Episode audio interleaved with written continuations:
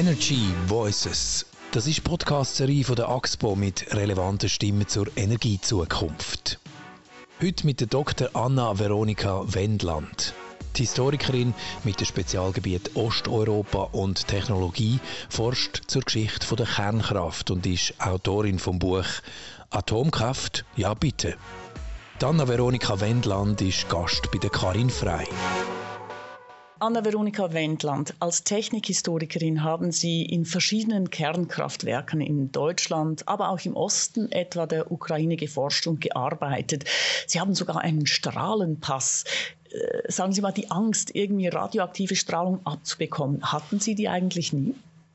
Nein, Angst in dem Sinne hatte ich nie, weil äh, das darf man auch gar nicht, denn dann kann man nicht in diesen Anlagen arbeiten. Wenn man mit Angst da reingeht, dann äh, macht man nämlich Fehler und Angst wäre in der Beziehung auch ein schlechter Ratgeber.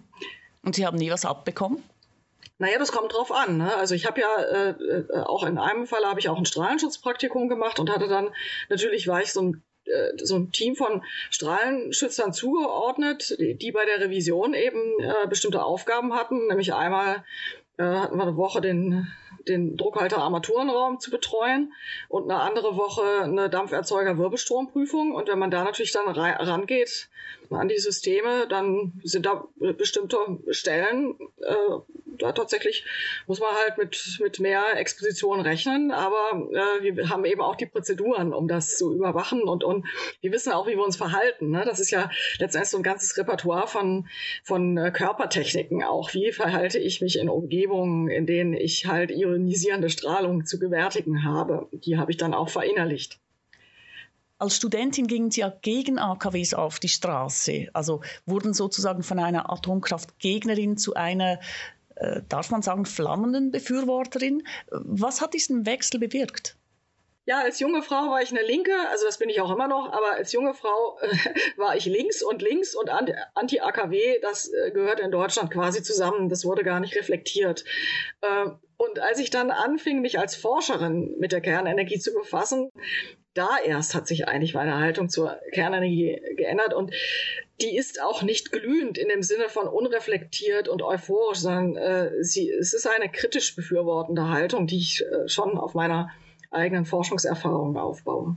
Was sind die Hauptpunkte, die Sie gedreht haben, wo Sie gesagt haben, boah, da ist in der Öffentlichkeit was anderes, als wie ich es wirklich jetzt erlebt habe? Ich glaube, die Hauptpunkte, die, die mich zum Umdenken gebracht haben oder fast schon sagen, könnte man sagen, gezwungen haben, war erstens mal die Selbstkonfrontation mit der Kerntechnik in der in ihrer Alltagsarbeit. Also ich habe die äh, unzähligen Sicherheitsprozeduren ähm, und Regimes sehr gut kennengelernt und auch erforscht. Das hat mich schon äh, bewegt, dazu zu sagen, äh, sie wird außen als wesentlich risikoreicher und gefährlicher wahrgenommen, als sie tatsächlich ist. Und der zweite Punkt war, dass ich ähm, zu dem ungefähr zu dem Zeitpunkt, wo die Bundesrepublik das Klimaabkommen von Paris unterzeichnete, also 2015, zu dem Schluss kam, äh, dass es dann eigentlich nicht angehen kann, dass wir zuerst aus der Kernenergie, die CO2-arm ist, aussteigen und dann erst wesentlich später aus der Kohle. Und das sehen wir jetzt eben auch. Ne? Wir äh, haben jetzt in dieser derzeitigen Energiekrise sogar noch, noch mal zusätzlich Kohlekraft ans Netz genommen. Und das ist auf jeden Fall für unser Klimaziel ist das kontraproduktiv. Sie besuchten ja als junge Studentin das Atomkraftwerk Tschernobyl nur wenige Jahre nach dem Unglück. Wie waren Ihre Eindrücke? Die Eindrücke waren sehr, sehr widersprüchlich, weil ich natürlich als damals noch Atomgegnerin erwartete, dass ich da zu dem Ground Zero dieses Weltkatastrophengedächtnisses ähm, gelange. Und dann war das aber inmitten dieser Evakuierungszone ein ähm, schon wieder in Betrieb genommenes Kernkraftwerk. Also die drei anderen Blöcke liefen schon wieder und das war für mich schon sehr eindrucksvoll. Also auch die Vorstellung, jetzt hat diese Sowjetunion da wirklich solche ungeheuren Anstrengungen unternommen, um äh, nach dieser Katastrophe diese Anlage wieder ans Netz zu bringen. Und das fand ich paradox. Ne? Also ich hätte erwartet, dass man das dann stilllegt und ähm, das hat mich zum Nachdenken gebracht. Im Sinne von? Ja, es hat mich zum Nachdenken gebracht darüber, dass offensichtlich in anderen Gesellschaften andere Prioritäten herrschen als in Deutschland. Das war so der erste Anstoß, äh, ähm, zu überlegen, ob ich vielleicht irgendwann darüber mal forsche, warum das so ist. Also die Ukraine zum Beispiel, ne, das Land von Tschernobyl, ist eigentlich erst nach Tschernobyl so richtig in die Kernenergie eingestiegen, also hat weitergebaut und hat heute 50 Prozent Atomstromanteil. Und das muss man natürlich erklären, ne, warum Deutschland, wo nie was passiert ist, ähm, aus der Kernenergie aussteigt und die, zum Beispiel die Ukraine oder auch jetzt Japan nach Fukushima nicht. Sie schwärmen ja in Ihrem Buch von der Sicherheit der deutschen Kernkraftwerke. Gleichzeitig äh, schreiben Sie ja dann auch in Ihrem Buch, äh, wie Russland gerade bei Tschernobyl mit der Sicherheit umgegangen ist. Unter anderem, dass da eine, eine furchtbare Betriebskultur war, so quasi Befehl ausführen, Klappe halten. Also, dass da viele Sachen sind, die mitgeschadet haben. Wenn ich an die Sicherheit jetzt nicht in Deutschland denke, sondern eben weiter. Ähm, ich war kürzlich in Südafrika, in Kapstadt. Da steht das halbe äh, AKW still, weil der Energiekonzern kein Geld mehr hat, weil die Gelder irgendwelchen Taschen verschwinden. Oder ich denke an Pakistan, das jetzt äh, war gerade eben in den News vor dem Staatsbankrott äh, steht.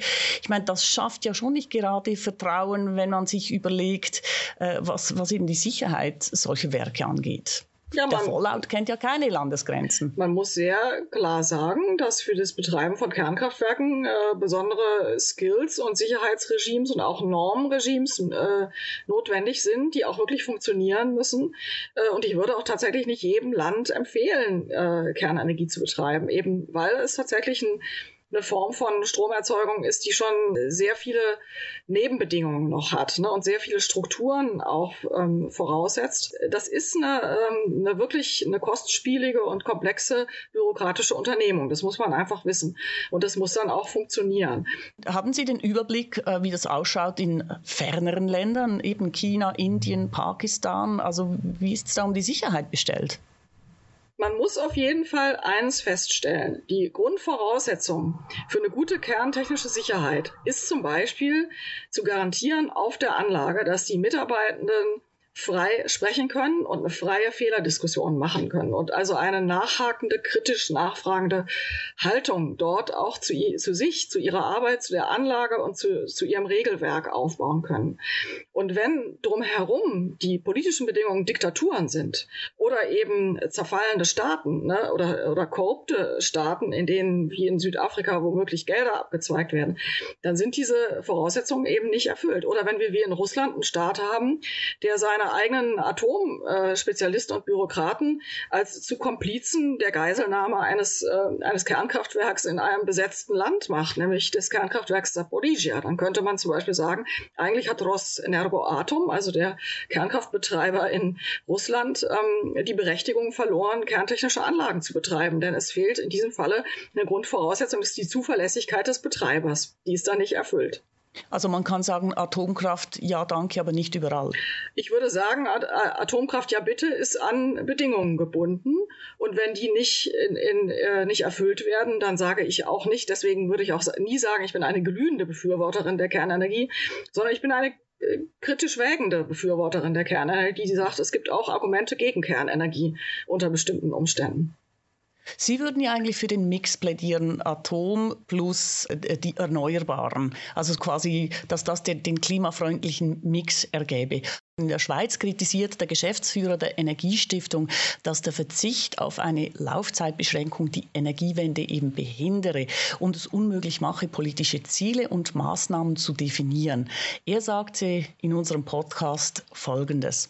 Wenn Sie das Thema von der Versorgungssicherheit ansprechen, ich glaube, die Unsicherheit ist einfach sehr groß, auch in Gesamteuropa. Bis wann müssen wir quasi parat sein mit dem erneuerbaren Energiesystem? Und das Problem haben wir auch ein bisschen in der Schweiz, indem wir äh, einen unbefristeten Atomausstieg sozusagen beschlossen haben und nicht genau wissen, wann müssen wir die Kernkraftwerke wirklich ersetzen. Oder? Wo sehen Sie das grösste Problem?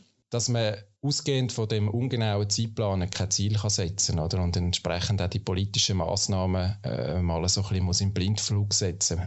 Einverstanden? Nein, da bin ich nicht ganz einverstanden. Das kann ja, das ist durchaus so, äh, dass die Politik verantwortlich zu machen ist dafür, wenn sie keine richtigen äh, planungssicheren Vorgaben gibt. Das ist in Deutschland ja nicht anders gelaufen, als jetzt in der Schweiz kritisiert wird. Das Problem ist aber, dass ähm, diese äh, Vorstellung der, sagen wir mal so, erneuerbare Energienindustrie und ihrer Lobbyisten natürlich auf zwei Fehlannahmen beruht, meiner Meinung nach. Die erste Fehlannahme ist, dass die äh, Kernenergie äh, eine Feindin der Erneuerbaren sei. Ne? Also das sind diese Nullsummenspiele, die da letztlich gespielt werden, dass also die Kernenergie den Erneuerbaren die Entwicklung versperre. Das beruht natürlich ähm, auf der zweiten Fehlannahme, nämlich, ähm, dass man eine Technologie zum Ziel setzt, anstatt eines Klimaziels äh, zum Ziel zu setzen. Sprich, die Regierungen in Deutschland und der Schweiz machen momentan sowas, Sie äh, bestimmen, welche Technologie gewählt werden soll, um Ziele zu erreichen, anstatt einfach zu sagen, liebe Industrie und liebe Verbraucher, ihr müsst bis zum so und so vielten auf dem und dem CO2-Ausstoß sein. Wie ihr das macht, ist euch überlassen. Das würde nämlich bedeuten, dass Firmen, die das mit Erneuerbaren erledigen wollen, es mit Erneuerbaren machen und andere, die es mit Kerntechnik machen möchten, machen es mit Kernenergie. Das wäre das Vernünftigere eigentlich. Ne? Also hier werden im Grunde die Zielsetzungen verwechselt und die Erneuerbaren werden dann zum Selbstzweck und aus diesem Grunde kann man natürlich natürlich dann immer das Konstrukt machen, die Kernenergie störe die Erneuerbaren. Man kann aber übrigens diesen Spieß genauso umdrehen. In Ihrem Buch hauen Sie aber auch durchaus auf die Erneuerbaren ein. Da steht, Zitat, die Extensivität, vor allem aber der Materialbedarf der erneuerbaren Energien hat bislang unterbelichtete ökologische Folgen, die so gravierend sein können, dass man sie nicht mehr als Kollateralschaden einer an sich begrüßenswerten Entwicklung abtun kann. Von welchen ökologischen Folgen sprechen Sie? Ich würde auch nicht sagen, dass ich da auf sie eindresche, sondern ich äh, weise einfach auf Schwächen der erneuerbaren Energien hin, die meiner Meinung nach bislang tatsächlich in, unserem, in unseren Debatten unterbelichtet wurden. Es war nämlich nicht erwünscht, über Schwächen zu reden. Und diese Schwächen sind tatsächlich, dass diese äh, Form von Stromerzeugung extensiv ist. Diese erneuerbaren Energiensysteme haben einen sehr, sehr großen, vor allen Dingen im Vergleich zur Kernenergie, einen sehr großen Material Footprint. Also sie verbrauchen sehr, sehr viele Rohstoffe. Was bedeutet. Also reden Sie von Windenergie. Da rede ich von Windenergie, aber genauso gut auch von Photovoltaik. Also ich rede von den beiden großen volatilen Erzeugern, die allein schon, weil sie volatil sind, einfach Hilfsstrukturen brauchen, um die um sie herum gebaut werden. Ich rede aber auch von den Anlagen als Anlagen, die einfach diesen hohen Material Footprint haben. Ich spreche zum Beispiel die, die Tatsache an, dass wir von sehr, sehr vielen ähm, so Leitmetallen oder Leitmaterialien der Energiewende solche ungeheuren Mengen brauchen werden, wie Kupfer oder Kobalt oder eben auch seltene Erden, ähm, die erstens, das ist noch ein Zusatzproblem, äh, teilweise da monopolisiert sind bei ganz wenigen Erzeugern wie China oder Chile. Und zweitens, die äh, uns vor Umweltprobleme auch ganz neuer Art stellen, weil äh, all diese All diese Rohstoffe werden irgendwo geschürft. Es gibt auch da riesige Bergwerkskomplexe, äh, in denen diese Rohstoffe eben äh, extrahiert werden. Das heißt, wir kriegen äh, das Problem des Uranabbaus in Potenz zurück, wenn wir ähm, nur noch auf erneuerbare Energien setzen. Sie haben noch eine andere Kritik an den Erneuerbaren und zwar schreiben Sie, es gibt im Zuge der Energiewende unterbelichtete Sicherheitsprobleme, die bislang nur in Ansätzen diskutiert wurden.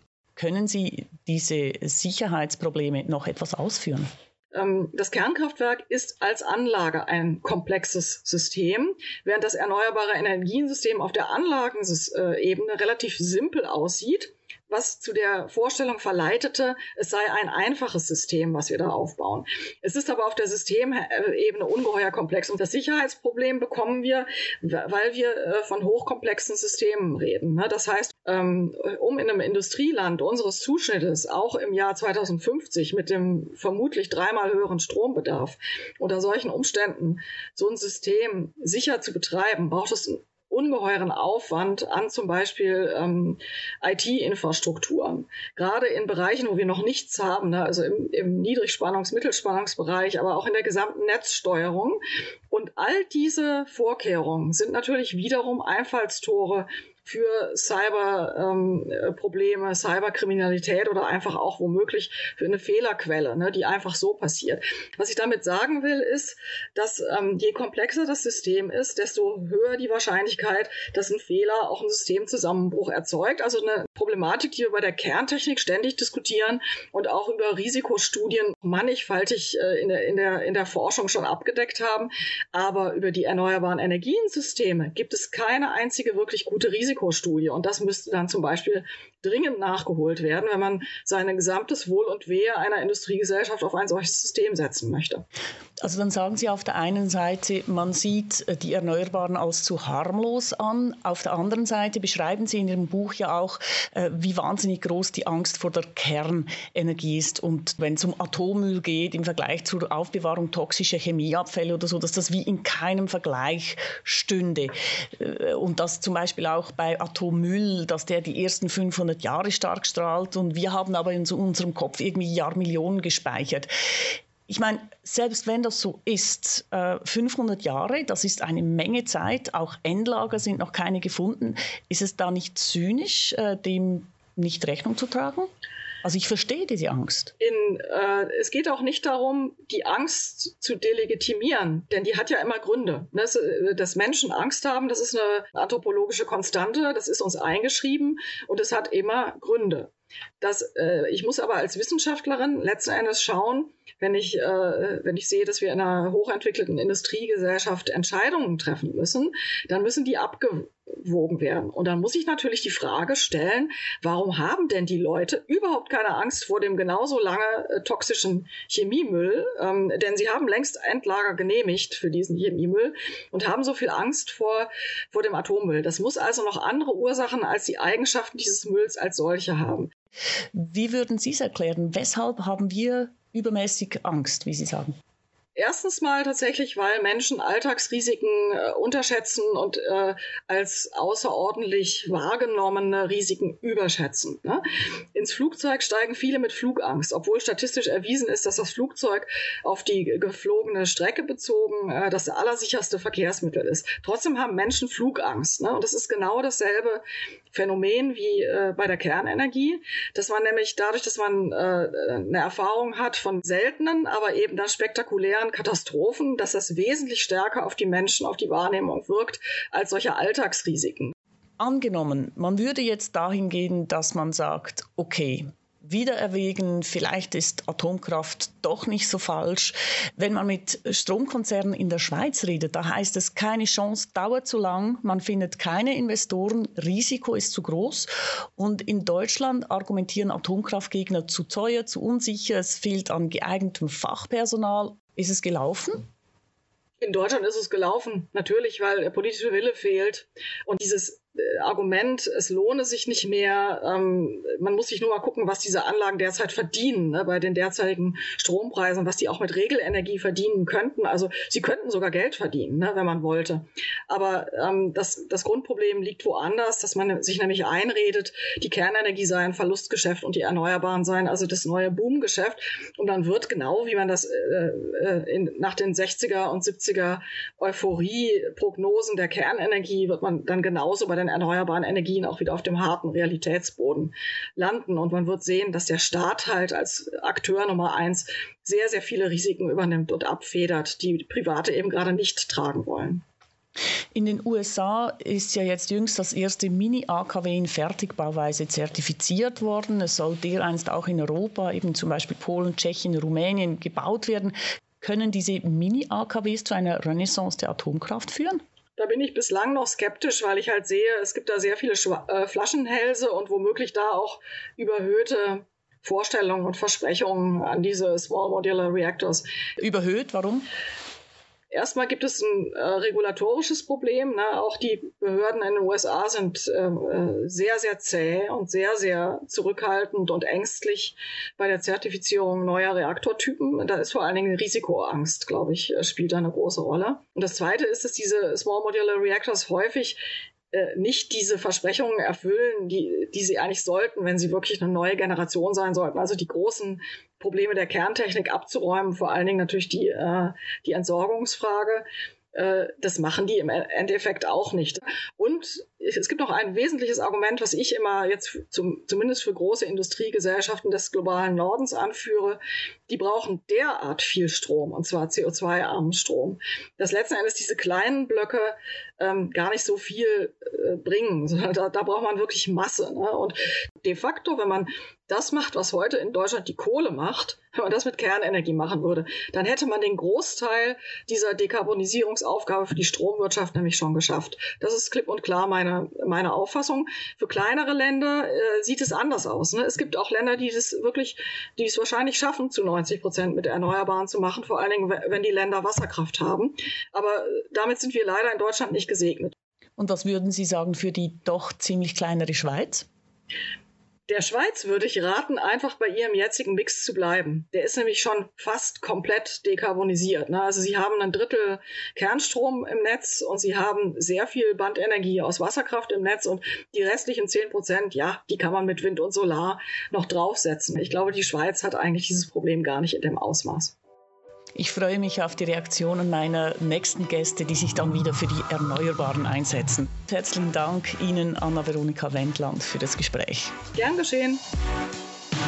Energy Voices, das ist die Podcast-Serie von der AXPO. Wir freuen uns auf Ihr Feedback via Mail auf podcast.axpo.com oder über Twitter unter dem Hashtag Energy Voices.